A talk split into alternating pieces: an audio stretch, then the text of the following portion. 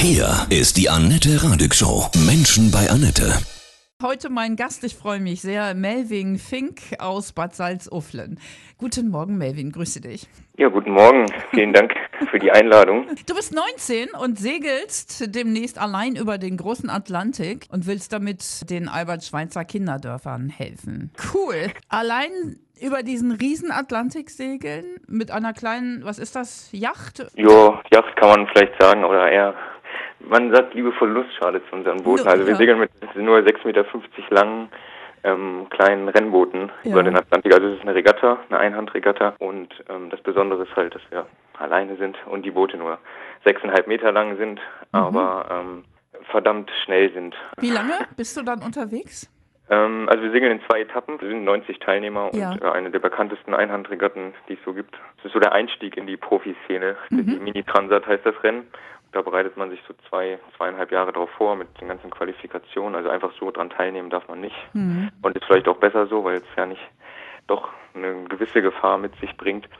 Und dann segelt man in zwei Etappen von ähm, Frankreich auf die Kanaren und dann ähm, von den Kanaren in die Karibik. Und dauernd tut es ungefähr sieben Tage auf die Kanaren und zwölf bis 14 Tage dann nochmal über den Atlantik. Wahnsinn. Also so eine Seezeit von drei, drei Wochen. Wie machst du das mit Schlafen? Also man schläft nicht acht Stunden am Stück, wie man es vielleicht, oder sechs bis acht Stunden, wie man es vielleicht zu Hause machen würde, sondern mhm. man schläft immer in ähm, Naps, so in so 20-Minuten-Rhythmen, oh. schläft kurz, geht eine so eine Schlafphase durch, wacht dann auf, checkt alles und ähm, geht dann eventuell wieder schlafen, wenn alles gut ist. Und wer segelt in der Zeit? Die Automatik oder? Ähm, die Boote haben Autopiloten, mhm. die die Boote extrem gut steuern und da ist man dann, also man steuert so, würde ich sagen, 60 Prozent äh, mit Autopilot, 40 Prozent selber und ähm, den Rest verbringt man dann damit, Boots einzustellen, Taktik zu machen, zu navigieren, weil wir dürfen halt, äh, wir dürfen auch keine ähm, Navigationscomputer verwenden oder ähm, Kommunikation zur Außenwelt haben, also kein Satellitentelefon, wir müssen alles mhm. selbst entscheiden und kriegen nur einmal am Tag, kriegt, kriegen alle den gleichen Wetterbericht und dann gilt oder liegt an dir, was du daraus machst. Oh, Wahnsinn. Und sind da Rettungsteams auch dabei, wenn irgendwie was passiert? Hm, ja, es fahren tatsächlich vier ähm, große Boote mit, die, ähm, mhm. also eins wird vorne sein, ein paar werden in der Mitte sein und eins wird nochmal hinten fahren und dann ist man, wird man, also man, ich würde sagen, immer nach spätestens 24 Stunden sollte jemand bei dir sein, wenn was passiert. Mhm. Da sind die eigentlich ganz gut abgesichert. Kernig. Und Essen? Tütennahrung? Ja, Essen gibt oder? Äh, Astronautennahrung, genau, ah, Tütennahrung, ah, also gefriergetrocknetes Essen. Ähm, man hat einen kleinen Wasserkocher an der Decke hängen, so einen, so einen kardanisch aufgehangenen Kocher und damit wärmt man sich Wasser auf, kippt in die Tüte, wartet zehn Minuten und dann hat man ein herrliches Mahl. Melvin, du bist 19, du hast letztes Jahr Abi gemacht. Jo. Boah, du traust dich ja was. Also das ist ja irre. Wie, wie bist du so überhaupt zum Segeln gekommen? Mm, zum Segeln bin ich durch meine Eltern gekommen. Also ich habe schon, ich war noch als Säugling, wurde ich schon aufs Boot mitgeschleppt und ähm, habe dann mit fünf im Opti, ja. auf diesem viereckigen kleinen Anfängerboot angefangen und ähm, ja, dann hat sich das so entwickelt mit mhm. Seesegeln, immer die großen Regatten verfolgt und dann habe ich mit 17 habe ich, also ich habe ja mit 17 neben meinem Abi sogar noch angefangen, die ersten Qualifikationen zu segeln. Bin ich 2019 über Weihnachten äh, auf die Kanaren geflogen und habe dort meine erste Quali gesegelt, einmal um Madeira rum in neun Tagen. Oh, krass, Wahnsinn. Und ähm, ja, das hat sich irgendwie so alles entwickelt und jetzt sind wir mit 19 wirklich über den Atlantik. Ja, irre. Und willst du richtig das als Profi machen? Ähm, ja, das mhm. ist eigentlich mein Ziel. Aktuell sieht das ganz gut aus. Ja, das also ich habe auch. Im, Im, Winter habe ich zwar angefangen zu studieren, mhm. aber dafür weiß ich im Sommer leider keine. Was Jura. Jura okay, ja. Das kann ja noch warten. ja, habe ich mir auch gedacht. Ja. Also Zeit gebe ich mir noch. Ich jetzt im Sommer hatte ich leider keine Zeit und mhm. jetzt im Winter wieder auch nicht wegen der Transat. Aber mal schauen, vielleicht werde ich das weitermachen. Mhm.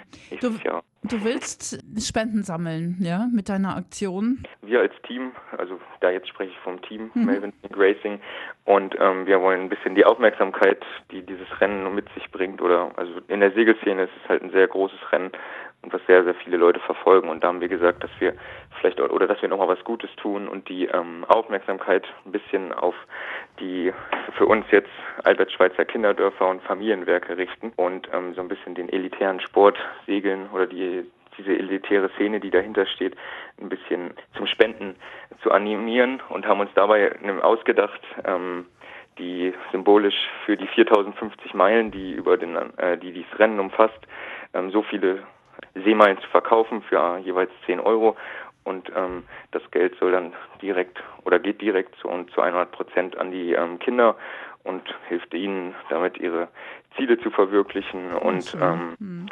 ein bisschen ja ihnen zu helfen. Wo kann man da sich hinwenden, wenn man mitmachen will?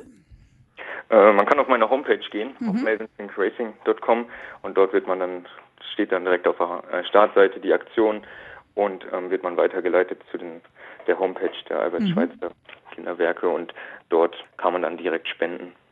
Ich habe in der 10. Klasse äh, auch ein Referat über Albert Schweitzer gemacht. Ich fand das ja, der hat mich sehr bewegt, weil es ein wirklich großartiger Humanist war. War das für dich auch so der Grund, dass er irgendwie dich so fasziniert hat als Helferpersönlichkeit?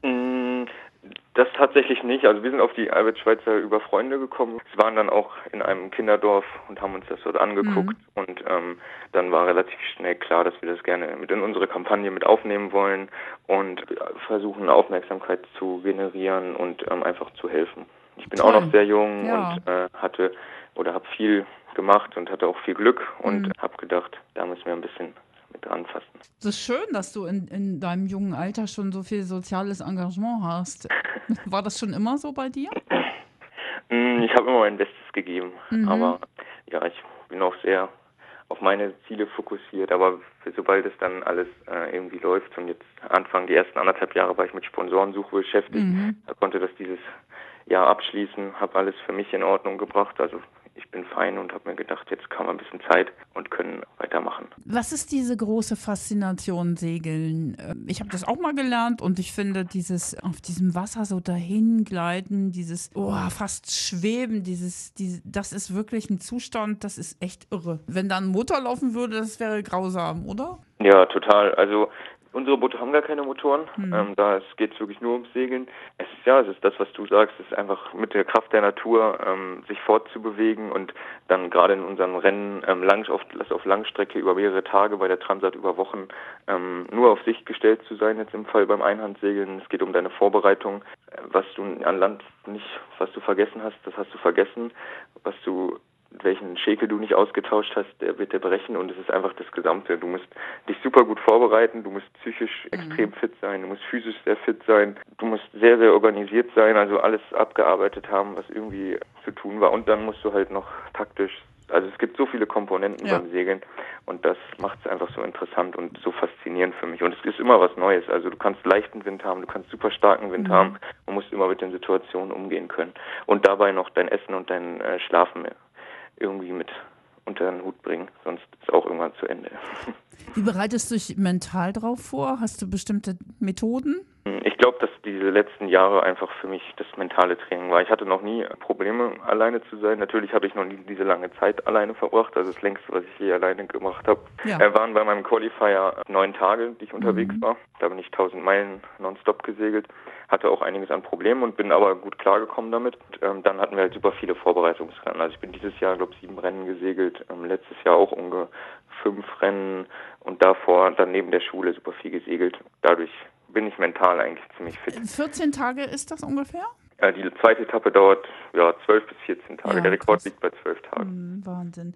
Und diese, dieses kurz Schlafen, diese 20 Minuten, wie, wie trainierst du das? Das ist ja auch irgendwie, wenn, wenn Schlaf fehlt, ist man ja auch nicht mehr fokussiert so richtig, ne? Genau, das ist das muss man abwiegen halt, wie viel mhm. man schläft im Sinne von und wie viel man quasi draußen sitzt und trimmt und das Boot schnell macht. Ja, trainieren kannst du das nur mit, mit Rennensegeln, also mit Regatten mhm. oder mit langen Trainings. Das haben wir auch zum Teil gemacht. Also ich wohne ja die meiste Zeit in Lorient, Frankreich, in der Bretagne. Mhm. Und da ähm, sind die meisten Segler stationiert, die dafür trainieren. Also ja. die meisten machen das wirklich hauptberuflich, weil es anders nicht möglich ist mit der Vorbereitung. Mhm. Und dadurch haben wir da mehrfach die Woche Training und ähm, auch Lang Langstreckentrainings. Und da lernst du das dann.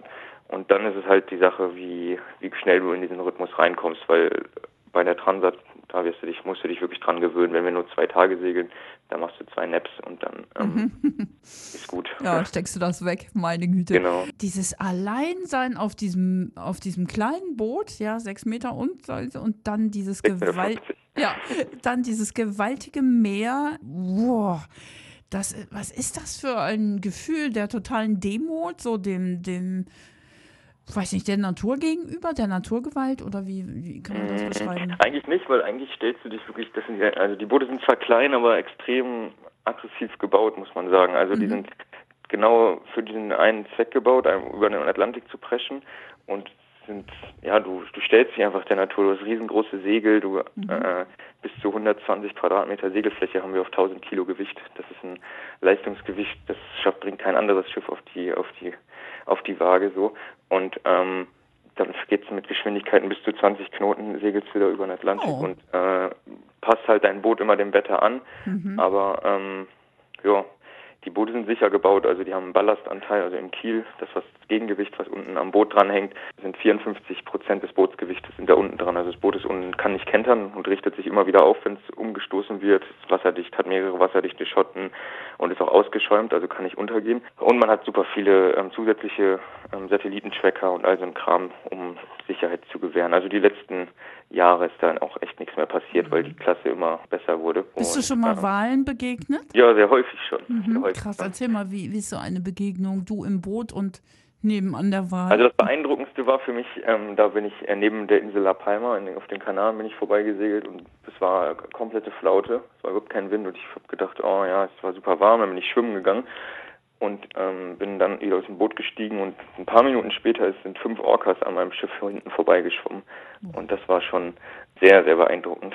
Und dann gerade wenn man so hört, so was die in der Lage sind und gerade jetzt in den aktuellen Zeiten, da gibt es ja diverse Orca-Angriffe auf Schiffe, ist das noch in der, in der Nachbetrachtung sehr, sehr äh, beeindruckend und ein bisschen auch ein bisschen gruselig, weil es ja doch sehr riesige Tiere sind, Ja. die sich dann da nahezu lautlos durchs Wasser bewegen, ab und zu ein bisschen schnaufen. Das ist schon echt cool. Und Delfine hast du eigentlich täglich am Boot Ach, wie schön. mehrfach. Das ist auch immer schön, die spielen immer mit den, mit den Wellen des Boots und Die sehen immer so freundlich aus, ne? Die lachen immer ja, so, die machen ne? immer gute Laune. Die motivieren dich dann. Melvin, Ja. los, halt durch. Ja, Sehr genau. schön. Und die schönsten Sonnenuntergänge und Aufgänge siehst du. Freihaus. Ja, das stimmt. Die siehst du jedes Mal. Das ist wirklich unglaublich. Also das ist auch eine der schönsten Sachen dabei. Also du hast die Sonnenaufgänge, Untergänge, die Mondaufgänge sind auch sehr, sehr beeindruckend. Mhm. Kriegt man an Land eigentlich gar nicht so mit, wenn die geht ja, der Mond geht zum Teil so auf wie die Sonne, komplett orange. Und du Oh, hast ähm, unglaubliche Sternenhimmel. Du hast ja überhaupt Mhm. gar keine Luftverschmutzung, also Luft, äh, Lichtverschmutzung. Also es gibt ja Mhm. überhaupt kein Licht, außer du mit deinem kleinen Funzel, die du da hast. Und du siehst Sterne, also die hast du noch nie vorher gesehen da auf dem Meer. Das ist unglaublich. Man navigiert ja auch noch nach Sternen, ne? Wenn, wenn mal was ausfällt, ne? das kannst du Ja. auch noch. Ja. also es wird vorgeschrieben von der Klasse, dass man das kann. Also wir haben Sextanten dabei, damit misst man ja den Winkel zur Sonne. Das ist ein Plastiksextant, also normalerweise hat der ist nicht ganz so genau, also es ist schon alles auf leichtem Bau ausgelegt. Da achten wir ja ganz, ganz penibel drauf. Ja, man könnte es theoretisch, aber wir tun es eigentlich nicht. Wir navigieren mit GPS und dann hat man noch einen Ersatz-GPS. Also man hat drei, drei Möglichkeiten, die Position zu bestimmen und notfalls muss man halt mit einer Karte navigieren. Ja, und das Rettungsteam ist ja auch noch da, ne? Genau, aber die will man ja nicht Fall. alarmieren, Nee. weil sonst ist man ja Was, äh, was bekommt denn der Gewinner? Der Gewinner bekommt Ruhm und Ehre. Ah, okay. nee, also es geht darum, einen Grund Preisgeld oder so gibt's nicht. Hm. Aber es ist halt eine sehr prestigeträchtige Regatta. Mhm. Also wenn du das Rennen gewinnst, musst du dir um Sponsoren für eine neue Kampagne keine Sorgen machen. Mhm. Sind das alles so junge Menschen wie du? Nö, ne? Mm, Also so jung wie ich sind die meisten eigentlich nicht. Mhm. also die, ich würde sagen, der Altersdurchschnitt liegt so bei 27 bis 30. Also der älteste war letztes, also dieses Rennen ist alle zwei Jahre und der war, glaube ich, 61. Die jüngste war eine 18-Jährige, also ein Jahr jünger als ich. Und dann ist da alles zwischenbei. Das ist eigentlich echt eine coole Truppe. Oder? Absolut, ja. Und es ist halt eine Riesenklasse. Also mittlerweile gibt es 1035 Boote und ähm, ja, das ist schon ordentlich für eine Segelklasse. Startplätze gibt es nur 90. 90. Mhm. Genau, und dann kommt es halt darauf an, wie schnell du dich qualifiziert hast, wie schnell du alle deine, die ganzen, ja, alles er- erfüllt hast fürs Rennen und äh, ob du das Geld bezahlen kannst und dann darfst du teilnehmen. Deine Eltern machen die sich ein bisschen Sorgen? Ähm, Naja, ja, Seglerfamilie, ne? na, also Mama macht sich schon Sorgen, Hm. wie sich das äh, Mutti auch macht.